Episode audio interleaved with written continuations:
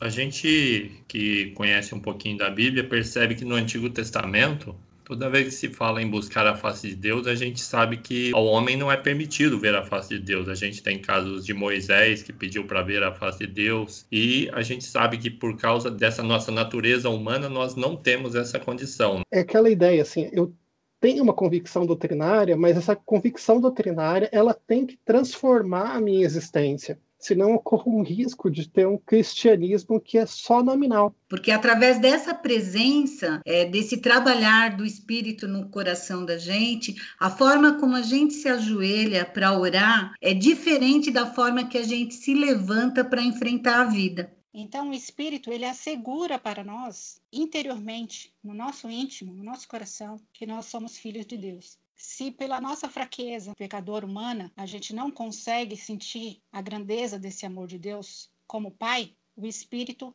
opera em nós no momento da oração.